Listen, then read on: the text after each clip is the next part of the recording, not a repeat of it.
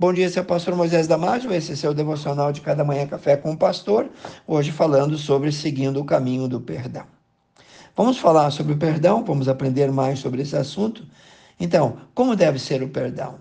A pessoa tem que pedir perdão ou merecê-lo para poder ser perdoada? Não. Devemos perdoar como Deus nos perdoou. Vou ler para ti Efésios capítulo 4, versículo 32. Antes, sede um para com os outros benignos, misericordiosos, perdoando-vos uns aos outros, como também Deus vos perdoou em Cristo Jesus. O texto bíblico diz que nosso perdão ao próximo deve seguir o exemplo que Jesus praticou para conosco. Então, basta perguntar: nós fizemos por merecer o perdão de Deus? Claro que não. Então, nosso ofensor também não precisa fazer por merecer. O perdão é um ato de misericórdia, é um ato de amor, é um ato de compaixão. Nada tem a ver com o merecimento do ofensor, sendo ele culpado ou não, ele deve ser anistiado. O apóstolo Paulo falou aos Efésios que o perdão é fruto de um coração compassivo e benigno. Jesus disse que se eu souber que alguém tem algo contra mim, devo procurá-lo para tentar a reconciliação, mesmo se tal pessoa nem me procurar ou nem mesmo quiser falar comigo. Também tenho que ter essa iniciativa, tenho que tentar. Deus ofereceu perdão a todos os nossos pecados e ofereceu gratuito o perdão de Deus, o perdão dele por nós, foi e é incondicional, independentemente de qualquer comportamento nosso. Ele, Jesus, foi o nosso exemplo.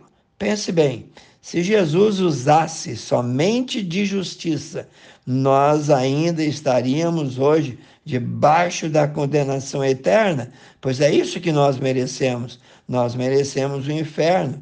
Jesus, porém, foi além da justiça, isto é, foi além daquilo que merecíamos, que é a condenação eterna. Sim, ele foi além conosco, ele usou de graça, ele usou de clemência.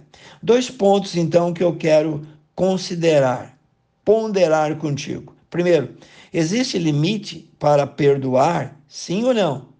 Certa ocasião, o apóstolo Pedro quis saber o limite de vezes que existia para perdoar alguém e foi surpreendido pela resposta de Cristo. Olha o que Jesus lhe disse em Mateus 18, 21 e 22. Então Pedro aproximou-se e lhe perguntou: Senhor, até quantas vezes meu irmão pecará contra mim que eu tenha que lhe perdoar? Até sete vezes? Respondeu Jesus: Não te digo, Pedro, até sete vezes, mas até setenta vezes sete. O Senhor declarou que, mesmo se alguém repetir a sua ofensa contra mim por 490 vezes, ainda assim ele deve ser perdoado. Na verdade, os comentaristas bíblicos, em geral, entendem que Jesus não estava pretendendo um número, mas tentando remover o limite imposto na mente dos discípulos para perdoar. Fico pensando o que seria de nós sem a misericórdia, sem o perdão, sem o amor de Deus. Quantas vezes Deus já nos perdoou, quantas vezes mais Ele ainda vai nos perdoar. Como essa atitude colocada em prática, todos os problemas no lar, brigas, discórdia, ciúme, contendas, já estariam resolvidos, não é verdade? Mas nós somos teimosos e nosso orgulho não nos deixa se humilhar e oferecer perdão. Pense nisso. Segundo lugar, o diabo é quem leva vantagem. Agora, queremos examinar um outro texto bíblico que nos mostra nitidamente que a falta de perdão dá vantagem grande ao inimigo. Segundo Coríntios capítulo 2, 10 e 11, Paulo diz: "E a quem perdoardes alguma coisa, também eu perdoo. Porque se eu também perdoei alguma coisa, a quem perdoei, perdoei por amor de vós.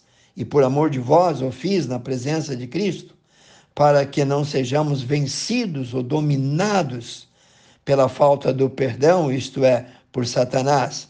Porque nós não devemos ignorar os seus ardis, os seus desígnios maus o apóstolo Paulo revela que se deixamos de perdoar, quem vai se aproveitar da situação é Satanás, o adversário das nossas almas, e aí o estrago vai ser bem maior.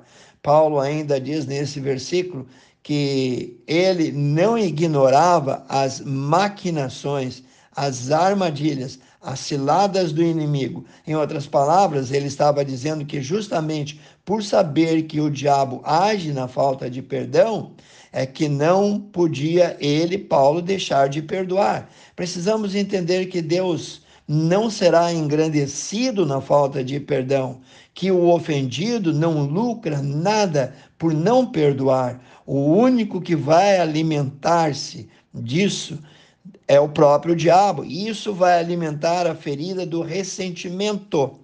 A Bíblia nos ensina que não devemos dar lugar, não devemos dar brecha ao diabo. Efésios 4, 27 ensina também que ele anda ao nosso derredor, rugindo como leão, buscando quem possa tragar, 1 Pedro 5, 8, e que devemos resisti-lo. Está lá em Tiago 4, 7. Quero orar contigo. Precioso Deus eterno Pai, cada pessoa, Senhor, que deu atenção, cada pessoa que deu valor para esse tempo do devocional, seja abençoada tremendamente, Pai Santo. Estenda nas tuas mãos, confortando, curando as feridas e ensinando o perdão. Eu peço, olha, em nome de Jesus. Se você gostou desse devocional, adiante, passe todas essas palavras e eu te vejo no próximo Café com o Pastor.